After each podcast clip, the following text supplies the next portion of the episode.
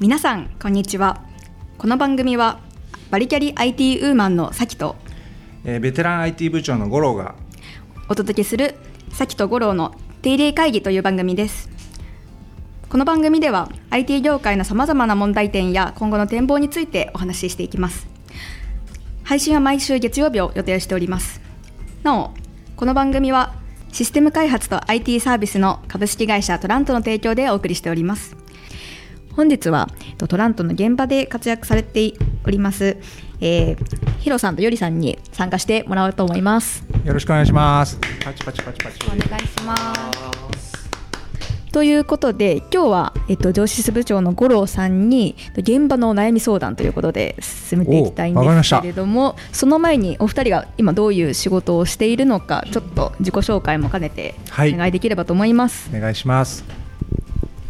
はい、よりと言います。よろしくお願いしますよろし。くお願いしますと私は新卒でトラントに入社して今、えっと、インフラエンジニアをやっております。えっおと、ー今2年目です。おお、はい、でまだまだわからないことがたくさんあるので ちょっといろいろ質問できればいいなと思っています。よろしくお願いしますよろしくお願いしますはい、とヒロです。えっと自分も新卒でトラントに入社して、初めはまあシステムの開発だったり運用の現場に行ってたんですけど、と今はえっと上司室に入らせてもらっていて、えっとまあ新たな環境になったので、ちょっといろいろわからないことが出てきているので質問させていただきたいです。はい。よろしくお願いしますはい、ありがとうございます。それぞれ、えっと、インフラと上司ストの現場で活躍されているということで、うんそれは結構今お仕事は大変ですか？忙しいですか？結構忙しいですね今は。なんか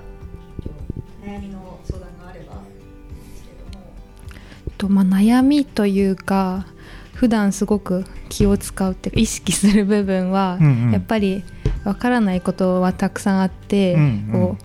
質問したいことがたくさんあるんですけど、うんうん。やっぱり、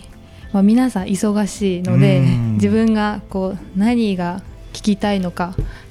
とかを、うん。なるべくこう簡潔にうん相手にこうストレスをなるべく与えないように質問しようっていうふうに心がけてるんですけど、はいはいはい。その、まあ、質問される側ってうん。結構、まあ、新人の方とかうん。からたくさん質問をもらうときにこう、うん。どうその質問される側はどう思ってるのかなっていうか、ん。なるほど。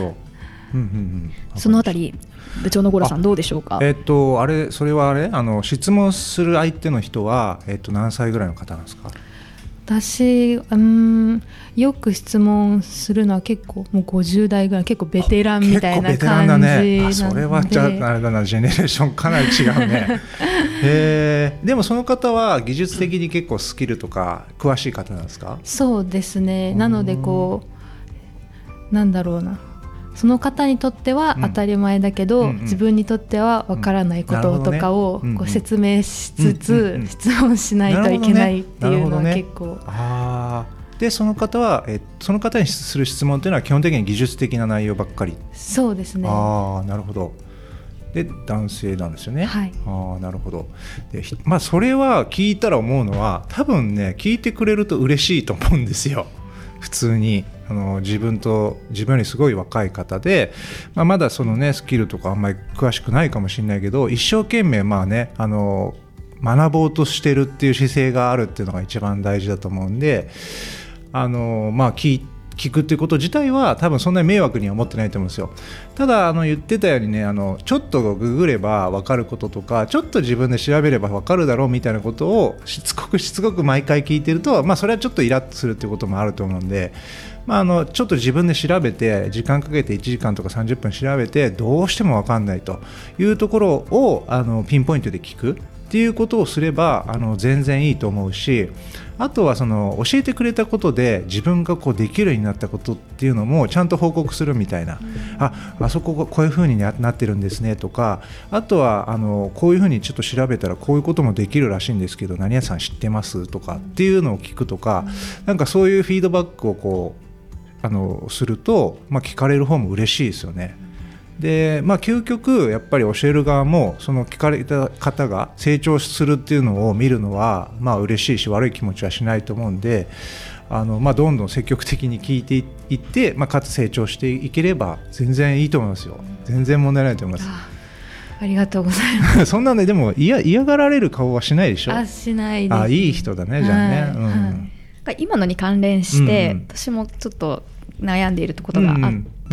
その専門的な方って専門用語で話されてくると、なんかそこの技術技術の方とそうでない人と、そこでちょっとギャップがあって話しにくいなっていうのはあるあるあるよねそれはね。そこはちょっとどうしたらいいのかなそこはねそこはでもねもうテクニックの世界なんですよ。で例えばさあの僕みたいな40代のおっさんがさ例えばさ20代の男性とか女性とか年下の人に教えてもらうっていうのはこれまた難易度高いわけですよ。うん、ね、あの向こうは向こうで一応気使うだろうし、はい、えー、そんなこんなことも知らないの？みたいな。で逆に僕もプライドかなぐり捨てて聞かなきゃいけないとかっていうケースがあるから難易度高いんだけど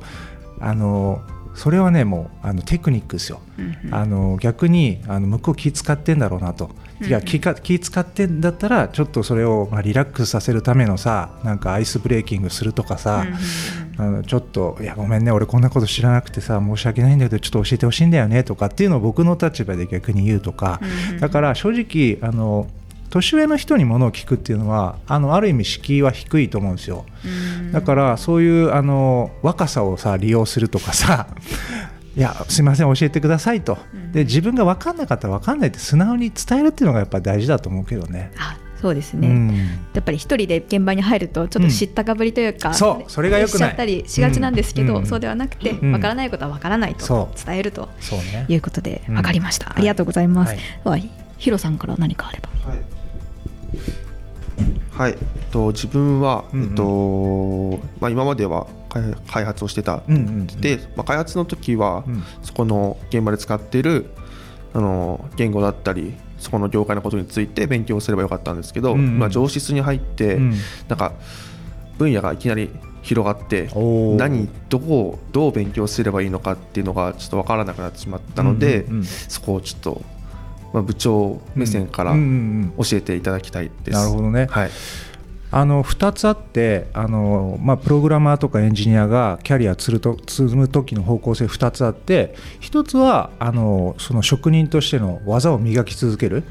あの、まあえー、開発プログラマーとしての技を磨き続ける。それは例えば Python だったりとか Java だったり特定の言語について極めるっていう分かりやすい、え、パスが1つ。でもう1個はあのエンジニアとしての技術力を高めるっていうよりかは、まあ、マネジメントの方によるみたいなね、そういう2つが大きく分けてありますと。でヒロさんはそのそういう方向性ではどっちがやりたいなみたいなのある？そうですね、うん、自分はなんか上質入って、うん、うん なんかマネジメントっていうかはちょっとあれなんですけど、うんうんうん、なんかいろんなとこの、うんな部署のお話を聞いて、うん、それぞれなんかつなげたりっていうのが結構面白かったんですね。うん。うん、これでなんかいろんな部署の人がの役に立ててるっていうのが分かりやすかったので、ねうんうん、なんかそっちの方向が楽しいなっていうのは感じました、うんうん、なるほど、まあ、どっちかというとちょっとマネジメント的なところであの、ね、他の部署の人とコミュニケーションしたいということですよね。そういう場合は、あのうん、だからあのそう特定の言語ばっかりあの突き詰めていくっていうよりかはやっぱいろんな人と話をして他の部門だったり、まあ、ユーザーさんだったり、まあ、そういう現場の人がどういうこと困っててなんでなんでそういうふうになってるのかっていうのを考える。で、まあ、よくある話がさ部門が変わるとあのそれぞれその例えば上司部門と人事部門と総務部門がありますとでそれぞれやっぱ役割が違うんで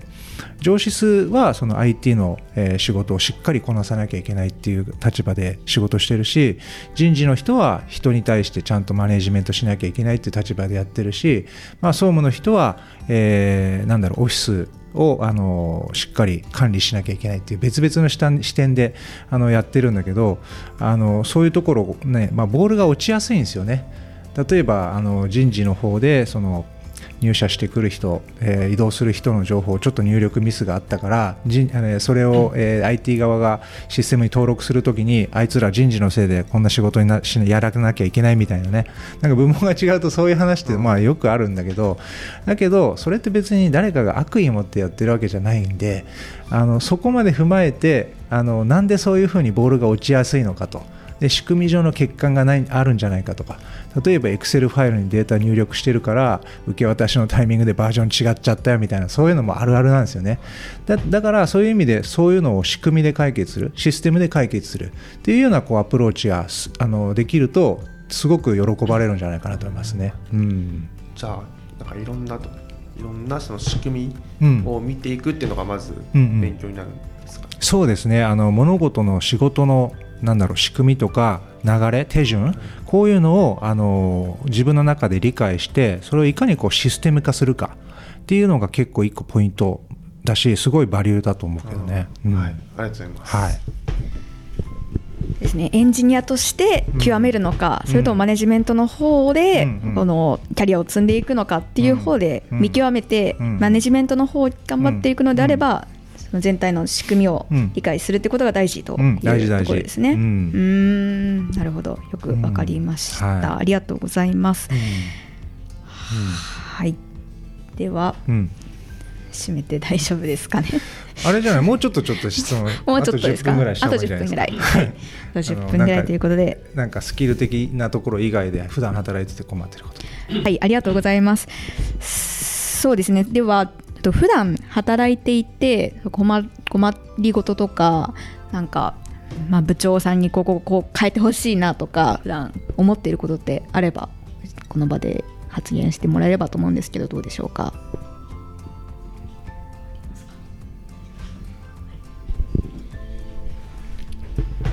そうです自分は 全然業務は関係なくなっちゃうんですけど、うん飲み会に参加するのが好きなんですね。おおそうなの、はい、ただ現場によって飲み会が頻繁に行われる現場とかうん。ない現場とかそうだよね。様々だと思うんですね。うん。うんいいね。自分は 自分はその飲み会に行って、うん。なんかちょ